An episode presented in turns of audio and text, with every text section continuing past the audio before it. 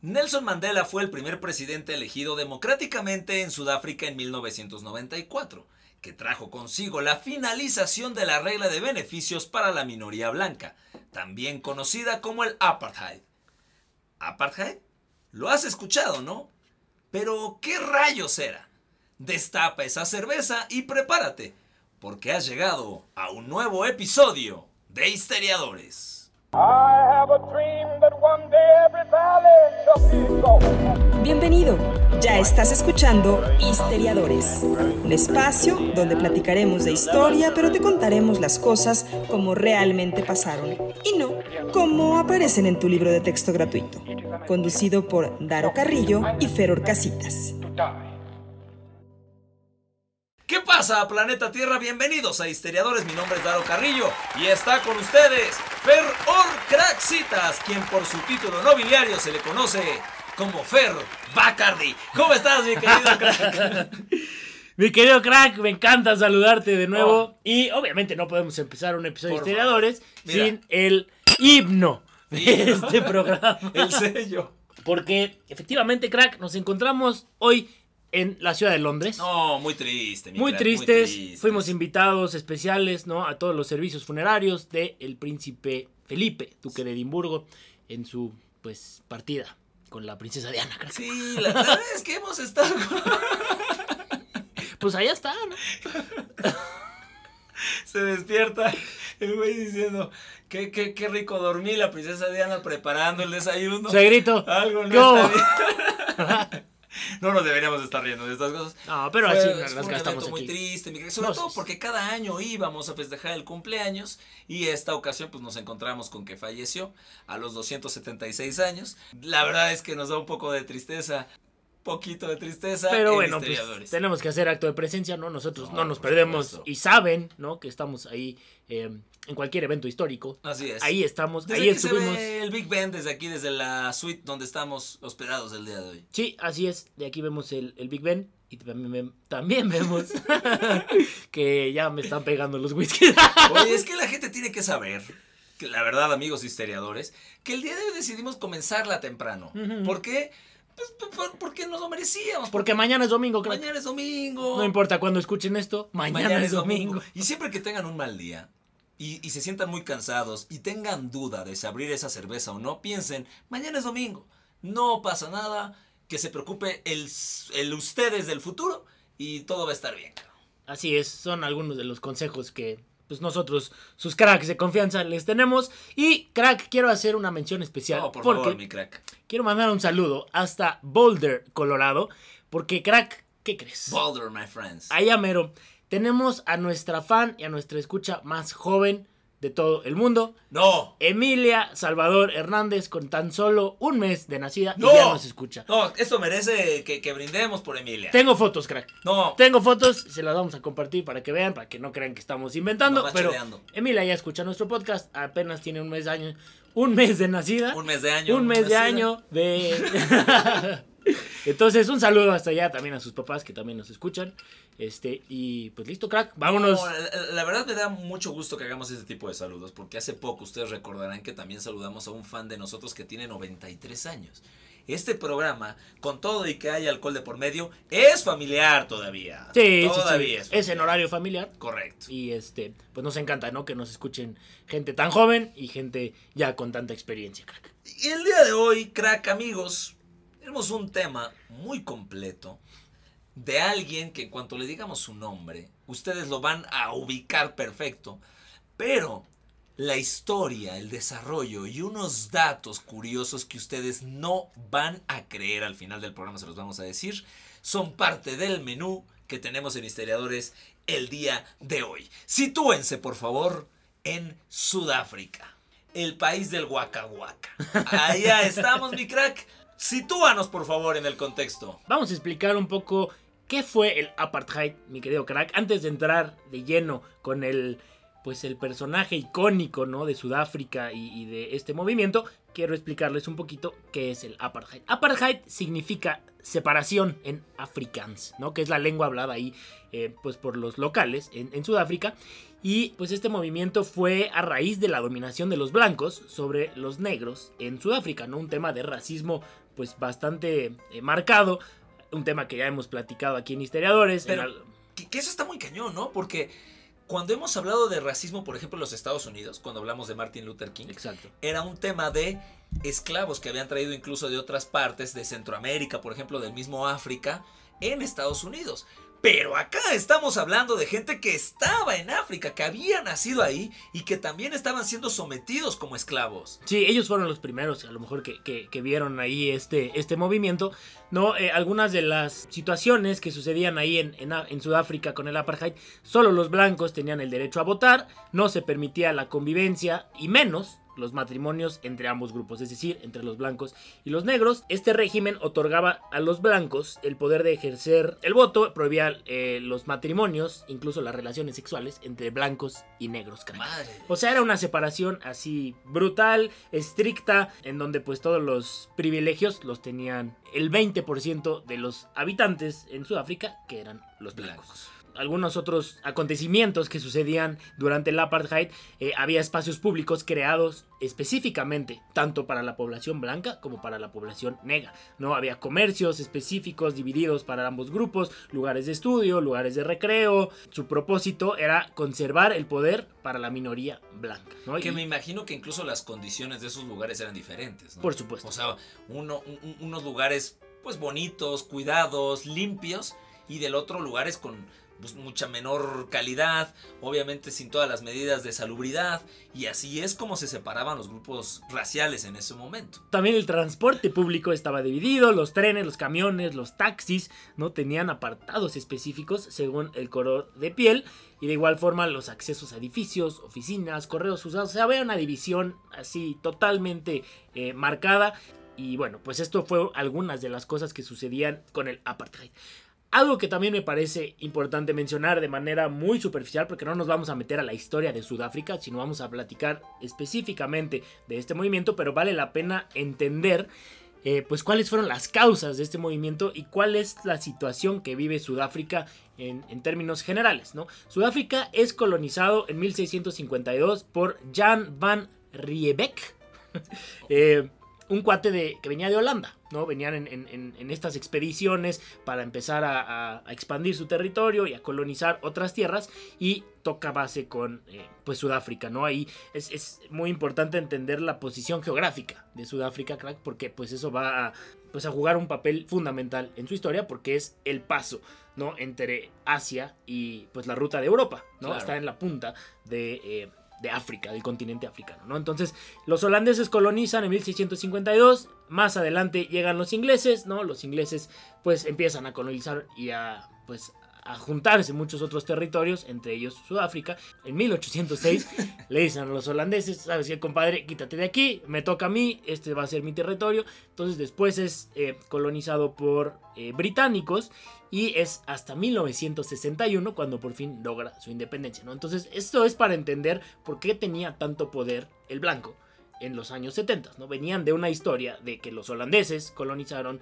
de que los británicos colonizaron, y pues entonces el, el- poder total venía de los blancos. Que a pesar de tener tres capitales, Sudáfrica en general habla el inglés, por ser una colonia británica en su momento.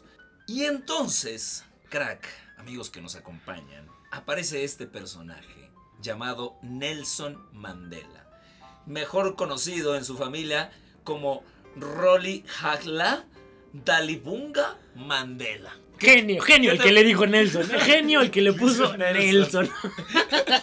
Es que sí está, sí está, o sea, te llamas Rolly Hagla y es como, no, te voy a decir Nelson. Así se quedó. Hay una razón, ¿eh? La razón es porque en, en las escuelas, con todo este tema de, de discriminación, a la gente no le respeta, a los niños, no les respetaban su nombre de pila, no les respetaban el nombre de sus tribus, no les re- respetaban el nombre con el que sus papás los habían bautizado.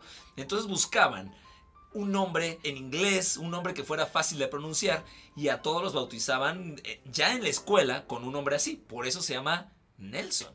En fin, Nelson Mandela nació el 18 de julio de 1918 en lo que entonces se denominaba la Unión Sudafricana, un dominio del Imperio Británico, ya lo estábamos comentando.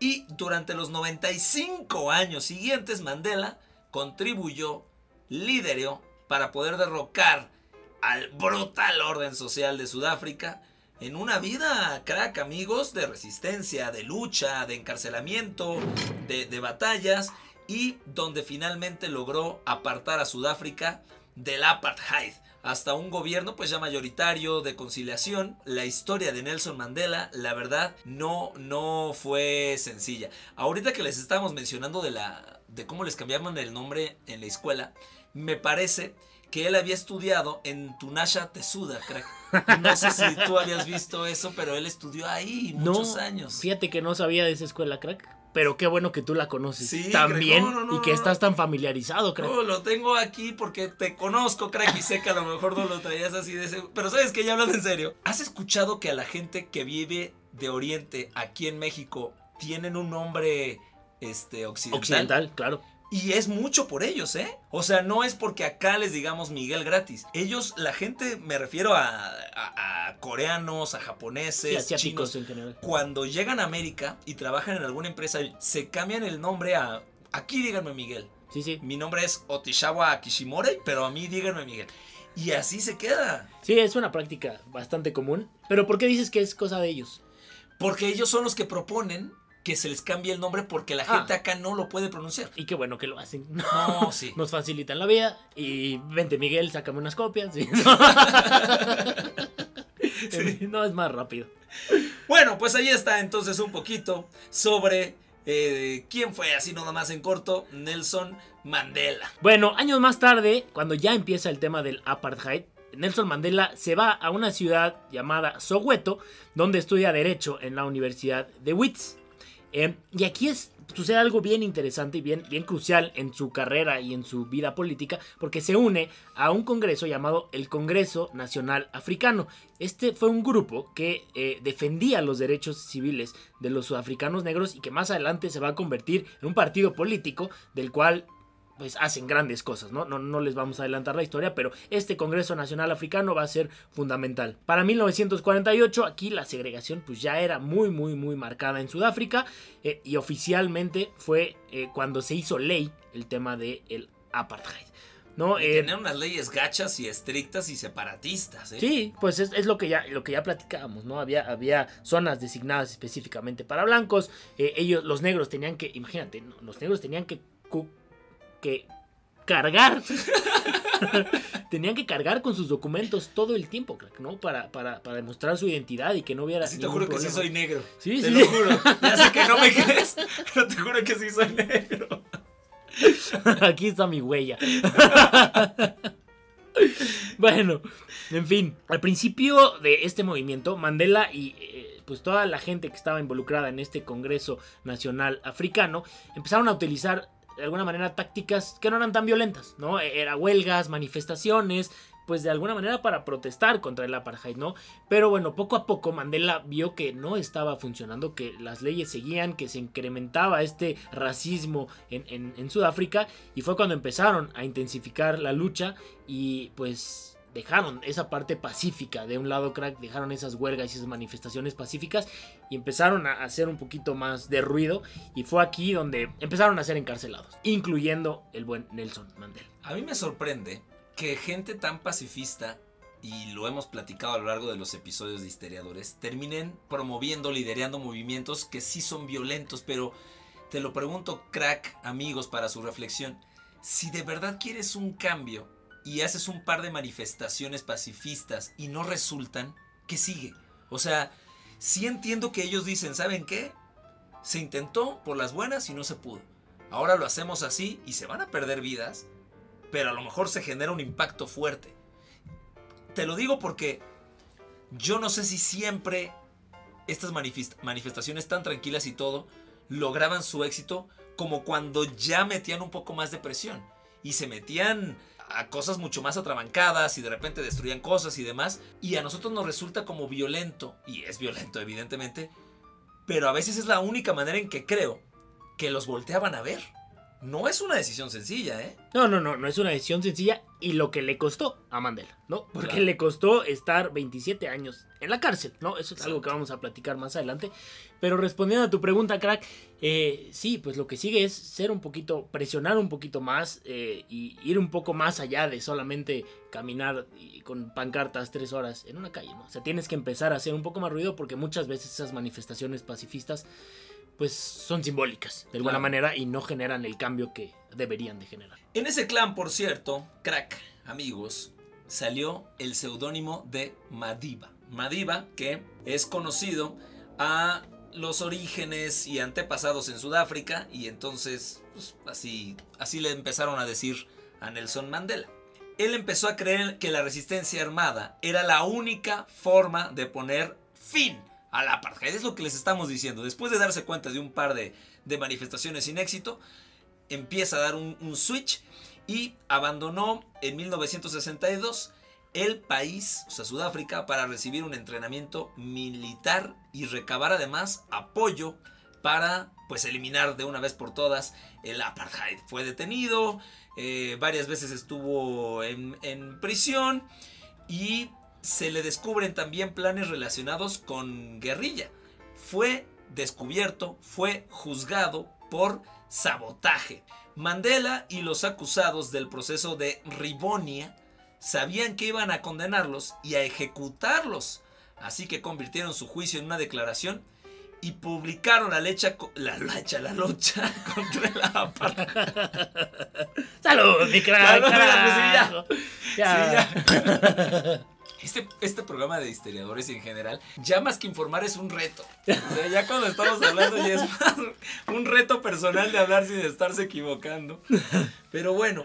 No lo hemos logrado todavía. Hasta ahora llevamos más de 20 episodios sin haberlo conseguido satisfactoriamente. Pero bueno, en este proceso de Ribonia que les estábamos diciendo, estaban tratando de convertir el juicio en una declaración y publicitaron la lucha contra el apartheid, desafiando el sistema legal que oprimía a los sudafricanos negros. Entonces, Nelson Mandela dio un discurso de cuatro horas. O sea, mi crack, como cuando habla López Obrador en las Exacto. mañanas, todos los días. Pero bueno, nada más que esto sí tenía sentido. Entre las frases más eh, representativas de este discurso dijo, la falta de dignidad humana que han sufrido los africanos es el resultado directo de la política del supremacismo blanco. Nuestra batalla es realmente una batalla nacional de la gente africana, inspirada por sus propios sufrimientos y su propia experiencia. Es una batalla por el derecho a vivir. Mira, nada más. Y la gente se para. Sí. En fin, bueno, después eh, ya platicábamos, ¿no? Nelson Mandela fue encarcelado, no, no fue sentenciado a muerte. La libró, ¿eh? La libró, la, La libró. libró. Sin embargo, en 1964 es condenado a cadena perpetua por tanto No. disturbio y por su lucha, pues, violenta, ¿no? De alguna manera, de lo que ya platicábamos. Por alborotar el gallinero. Exacto. Por sus bombas Molotov. Exacto. El que no Exacto. brinque. en fin, eh, cuando estuvo en la cárcel, pues fue una época pues crucial en su vida, ¿no? 27 años estuvo encarcelado sin saber que iban a ser 27 años, ¿no? Porque él tenía cadena perpetua, él dijo, pues ya, yo ya me quedé aquí, aunque, eh, bueno, algunas de las cosas que sucedieron mientras estaba en la cárcel, se le permitía una visita de 30 minutos con una persona al año. ¡No! Y podía enviar y recibir dos cartas al día. A ver, espérame tantito. O sea, Una visita al año, crack. O sea, vio a 27 personas en 27 años. Externas. 30 minutos. Así, No, así las cosas. yo no sé cómo no se volvió loco. Porque este güey, o sea, Mandela con todo respeto. El señor Con el señor Nelson Mandela. con Nobel todo de la. Paz, mi crack. Yo, o sea, al estar en el año 26, yo creo que no ves la luz. O sea, literal. Este güey, lejos de volverse loco, le, cambió el pensamiento. Algo bastante positivo. Sí, exacto, le dio la vuelta, ¿no? ¿Qué voy a hacer aquí encerrado? Me voy a dedicar a leer, me voy a dedicar a estudiar, me voy a dedicar a meter presión, porque de alguna manera seguía haciendo y seguía metiendo presión a través del Congreso Nacional Africano, ¿no? ¿Cuáles eran las condiciones en las que vivía en la cárcel? Estaba eh, pues confinado en condiciones austeras, trabajó en una cantera de caliza y con el tiempo se ganó pues el respeto, ¿no? De la gente que estaba ahí, de sus captores, de los reclusos. Esto es interesantísimo, crack, porque le ofrecen en varias ocasiones la oportunidad de abandonar la cárcel Sí. a cambio de garantizar que el CNA abandonara la violencia como método de, de lucha, ¿no? Sin embargo, Nelson Mandela la rechaza absolutamente y dice, yo no voy a salir hasta que las cosas cambien o hasta que me dejen seguir haciendo mis O sea, relajitos. les, les dijo Nelson. Nelson. ¿Quieres salir? Nelson. Nelson. En sus 27 años de cárcel crack, Mandela se convierte eh, en el recluso y en el prisionero político más... ¿En el qué? En el prisionero político más famoso del mundo. Inclusive, inclusive Sudáfrica pues prohíbe sus palabras, ¿no? Ya era, ya era el hombre más famoso del mundo. eh, y sin embargo, pues hubo par- partidarios que hicieron campaña para su liberación. Y las noticias de su encarcelamiento pues empezaron a movilizar a varios activistas del apartheid, no nada más en Sudáfrica, crack, en todo el mundo. En los años 60, algunos de los miembros de las Naciones Unidas empezaron a exigir sanciones contra Sudáfrica y que duraron pues varias décadas. Finalmente, el pueblo sudafricano se convirtió en paria internacional y en 1990 con toda la presión que había porque pues era una figura muy pública y la amenaza de una nueva guerra civil, el nuevo presidente de Sudáfrica, F.W. Clerk, se comprometió a poner fin al apartheid y liberar así a Nelson Mandela. Entonces, pues Mandela le debe un poco a este señor Clark y, y no se menciona mucho, pero Clark es el, el puntapié, el, el, el kick-off, el inicio de un cambio fuerte en, en el pueblo sudafricano. Sí, de la, de la unión, ¿no? De la unificación sudafricana. Correcto. El apartheid no terminó inmediatamente después de la liberación de Mandela, pero ya tenía 71 años, mi, mi amigo. Negoció con Clerk para redactar una nueva constitución que incluyera una nueva regla de mayoría. Recuerden ustedes que la minoría blanca era la que pues tenía pues, to- todo, la verdad, tenía todo el poder. Todo el control. El apartheid terminó en 1991 y el CNA, ahora un partido político, gana las elecciones democráticas y de una manera pacífica además, con el 62% de los votos, mi crack. Y Mandela, que por cierto, ya lo habíamos dicho, tiene un premio Nobel de la Paz con Clerk, con ese presidente, se convierte de una vez por todas en el nuevo presidente de Sudáfrica. genio, héroe nacional, Sí. absoluto. Imagínate después de, eh, pues de sus inicios, de empezar este movimiento, de ser de alguna manera un, pues un don nadie, ¿no? Porque pues era un, uno de los Un guerrillero. negros que estaba ahí, que no era de, de- de la de la burguesía política, digámoslo así, de los meros meros blancos que daban ahí eh, las órdenes y que pues eran los que tenían el control político y después de estar 27 años en la sombra sale y nada más y nada menos como presidente de Sudáfrica. Genio y pues impresionante, ¿no? Lo que hace. Su mandato dura del 10 de mayo de 1994 al 16 de junio de 1999. ¿no? Uno de sus logros más importantes mientras fue presidente fue la creación de la Comisión para la Verdad y la Reconciliación de Sudáfrica. Este organismo estaba diseñado para documentar de alguna manera las violaciones de los derechos humanos y para ayudar crack a las víctimas y a los transgresores para aceptar su pasado. O ¿no? sea, no solamente se, se enfocó en las víctimas, sino a toda la gente que le habían hecho daño. ¿Cómo lo vas a superar? ¿Qué tipo de programa te puede ayudar para, para que salgas adelante? O sea, eso es... Imagínate además la época en la que lo estamos hablando. Ni, no pasa ni ahorita, mi crack. No. Daro. No. Ah, gracias, mi crack. ¿Te sirvo otra? Sí, yo te sirvo. Me quedé pensando en otra cosa. No, crack, de verdad es, es, es impresionante lo que hace este cuate, ¿no? El legado de Mandela, pues nunca fue, fue cuestionable, ¿no? Algunos analistas incluso pues, llegaron a considerarlo como un presidente no muy eficaz y fue muy criticado por eh, pues, su gestión de la violencia y de la economía de Sudáfrica durante su mandato, ¿no? Tras dejar el cargo en 1999, eh, pues Mandela pasó el resto de su vida trabajando para poner fin a la pobreza y también para crear conciencia sobre pues, una enfermedad que afectó al continente africano en los años 90, bastante fuerte, el SIDA. En el 2013 fallece a los 95 años. Mira, Veo, miro. Yo, yo, yo creo, crack, amigos, que si bien esta persona a lo mejor no tenía conocimientos fundamentales de economía, este tipo de personajes son necesarios en la historia si quieres cambiar algo como la opresión, como la discriminación. Yo creo que es parte de una evolución. O sea, en esta primera etapa lograste derrotar la discriminación racial contra los negros. Después vas a ver cómo llevarlos por, un buen rumbo económico.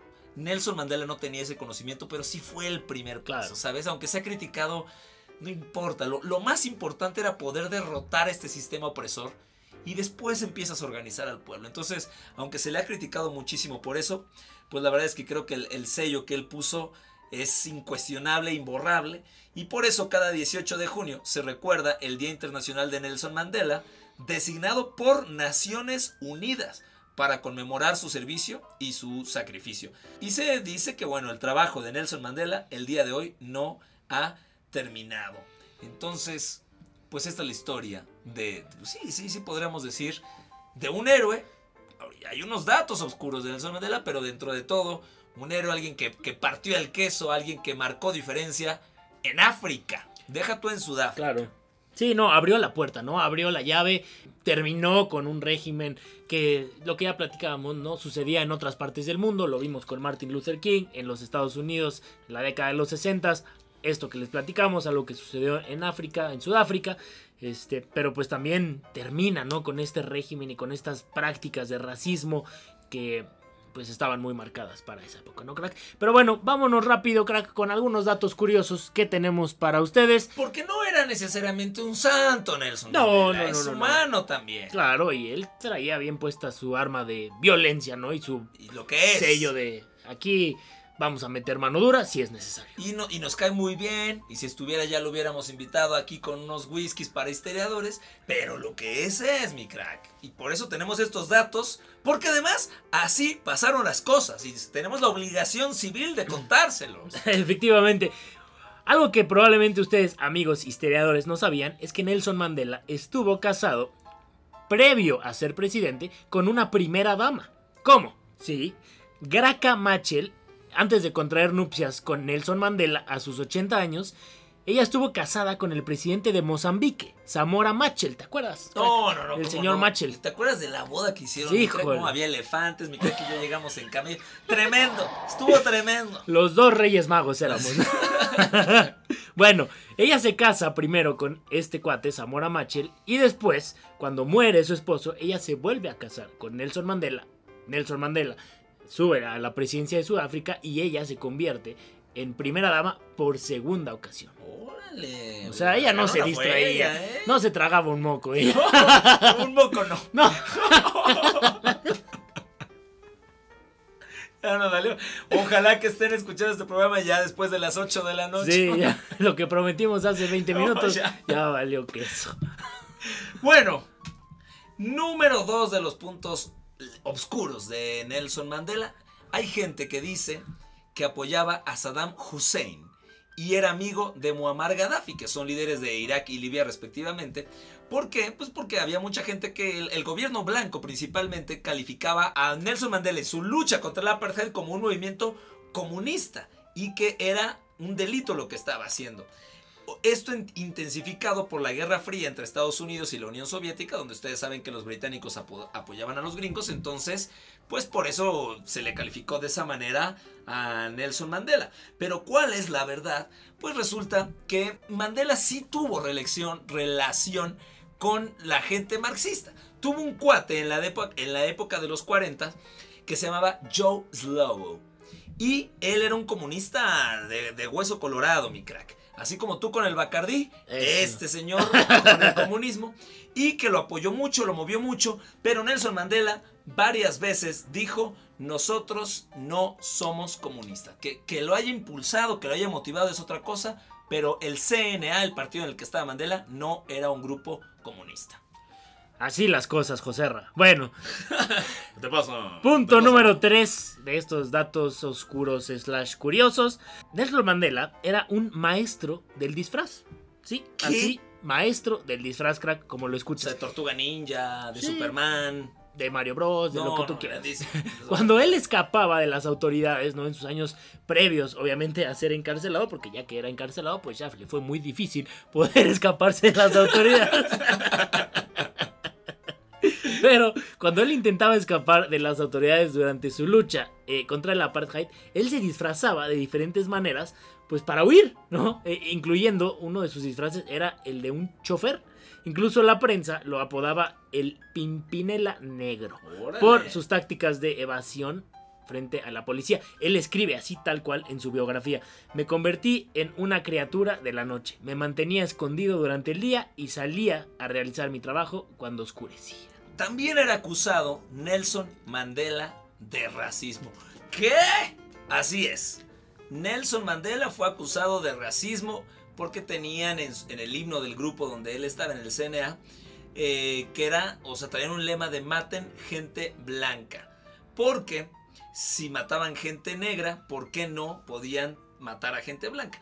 Y esa no es precisamente la verdad. Hay mucha gente que decía que Nelson Mandela era racista, pero la verdad es que eh, Nelson Mandela lo dijo en varias ocasiones, estaba dispuesto a llegar a, una plática, a una conciliación para que no hubiera violencia racial. Si es cierto que el grupo en el que él estaba de repente tenía cánticos, eslogans de violencia, pero Nelson Mandela en distintas ocasiones pues promovió la unión con los blancos. Incluso durante un partido en un campeonato mundial en contra de Nueva Zelanda, en un partido de cricket, él llevaba puesta la, la playera del capitán del equipo contrario, que era blanco. Incluso la película de Nelson Mandela, que se las vamos a recomendar para que la vean, él aparece con este jersey diciendo, pues aquí, este es un jersey de una persona blanca y estoy apoyando. Entonces, Nelson Mandela no era racista, a pesar de que ha- había ciertos tintes en su grupo político que sí los tenía. Y seguramente no era muy fan de los blancos, ¿no? De todo lo que hicieron, pero políticamente Políticamente sí. tenía que ser Claro. Políticamente correcto, ¿no? Bueno, vámonos con este último de Perdón, los... Invictus se llama. Invictus se llama la película, buenísima, véanla, no se la pierdan. Punto número 5 de estos datos curiosos de Nelson Mandela, que es interesantísimo. Él estuvo en la lista de los terroristas más buscados de Estados Unidos.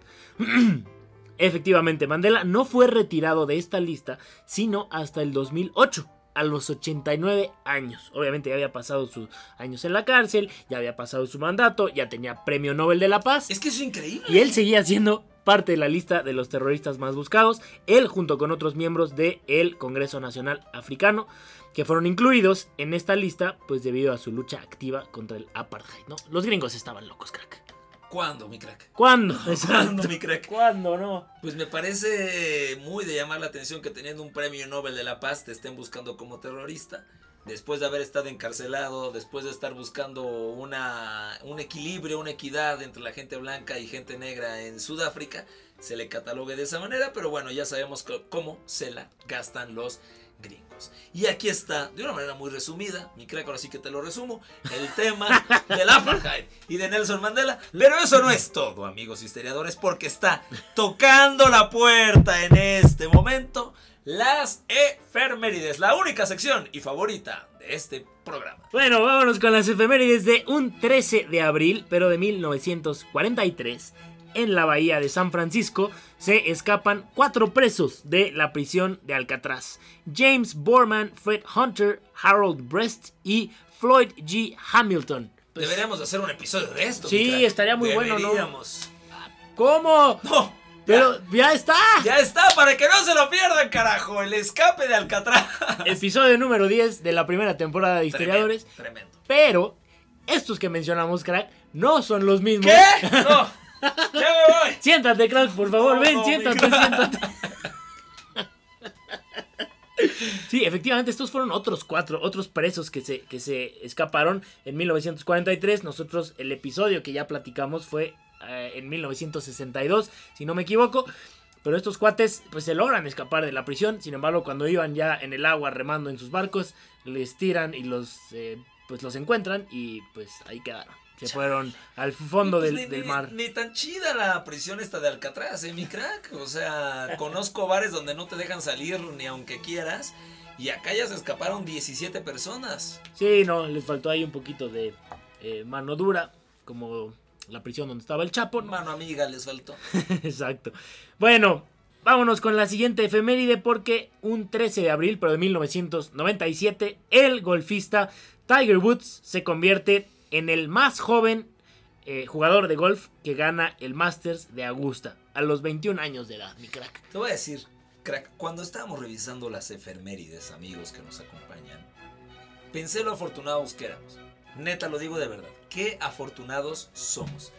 Porque prácticamente de cualquier deporte hemos visto a, su mejor exponente. Si tú estás escuchando este episodio es porque probablemente has visto a los mejores deportistas por ramo. O sea, viste a Michael Jordan, viste a Schumacher, a Hamilton, probablemente a Maradona, a Messi, a Cristiano Ronaldo y precisamente a Tiger Woods. Te cabe toda la razón, crack, toda la razón.